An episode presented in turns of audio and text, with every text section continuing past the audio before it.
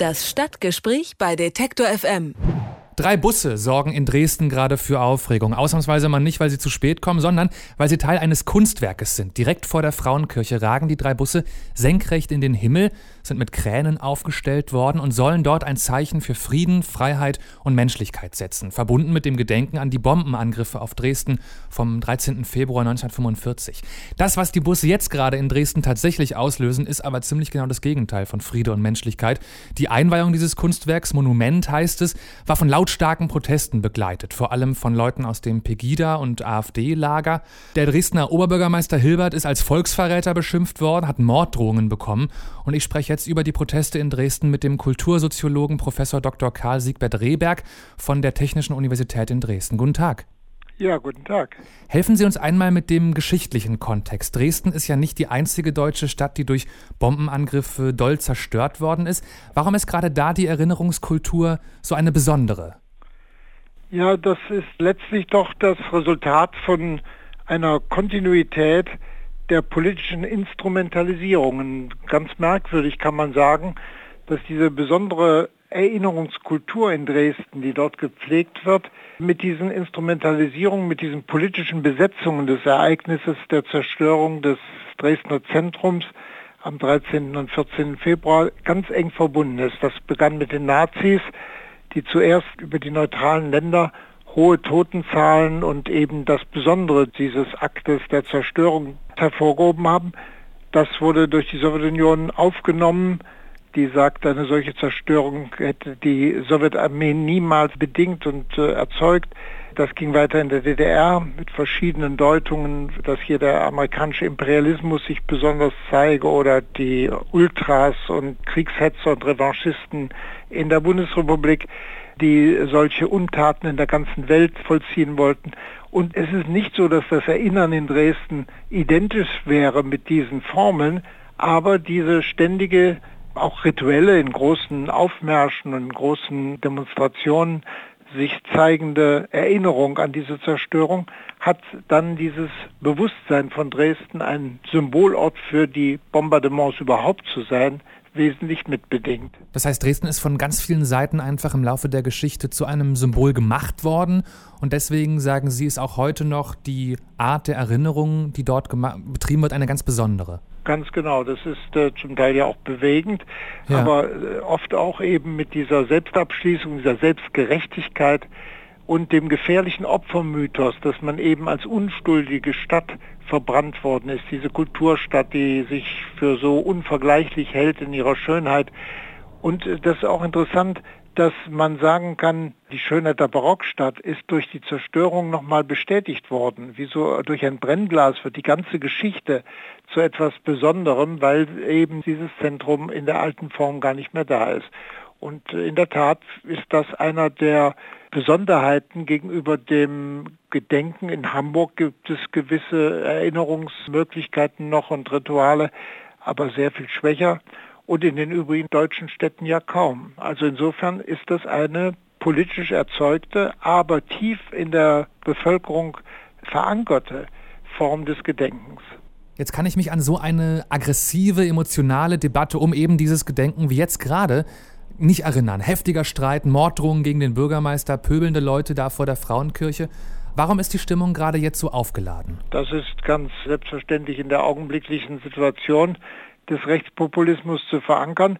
Es gab auch vorher Konflikte, aber die hatten nicht diese brutale und pöbelhafte Art. Ja, das hängt zusammen mit der Pegida, ich würde gar nicht sagen Bewegung, aber den Demonstrationen und Spaziergängen von Pegida und der aufgeheizten Situation in dieser Stadt seit zuerst schon in den 90er Jahren die Neonazis an jedem 13. Februar nach Dresden kamen, das ist ja dann durch die Blockaden, vor allem der linken Gruppierungen, doch verändert worden. Und seit nun eben Pegida jeden Montag heute auf eine kleine Gruppe äh, geschrumpft. Das waren ja auch hier etwa 100 Leute, die da diese fürchterlichen Auftritt äh, erzeugten. Also das ist damit natürlich in engstem Zusammenhang. Dazu kommt, was den Rechtspopulismus bestimmt, ja auch noch ein bisschen befeuert, dass diese Skulptur ja an die Opfer des Krieges in Syrien erinnern soll. Warum hat sich der Künstler gerade für die Busse entschieden, um so eine Erinnern möglich zu machen?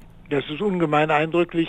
Andere Formen der Barrikaden oder der Verteidigungsmöglichkeiten. Hat ja nicht diese Eindrücklichkeit wie diese Busse, wenn man die Bilder aus Syrien gesehen hat, wie sie zwischen Häusern, die selbst schon zum Teil zerstört wurden, stehen selbst auch gefährdend, denn äh, sie sind ja nicht ein ganz sicherer Schutz, aber eben sie ermöglichten äh, gegen Scharfschützen zum Beispiel ein gewisses Terrain abzugrenzen. Denn da in Syrien ist genau das passiert, was jetzt der Künstler quasi nachstellt hier, wenn ich es richtig genau, gesehen habe. Also genau. dort haben auch Menschen sich versucht, genau. durch Busse zu schützen so gegen äh, Schafheckenschützen. Ja, genau. Und jetzt stehen sie als ein Monument da auf einem freien Platz gegenüber dem Lutherdenkmal, gegenüber der stolz wieder errichteten Frauenkirche, die ja ein Friedenszentrum sein sollte. Im ganzen Streit um die Errichtung der Frauenkirche wurde immer wieder gesagt, sie soll ein aktives Zentrum für Frieden und äh, gegen den Krieg sein.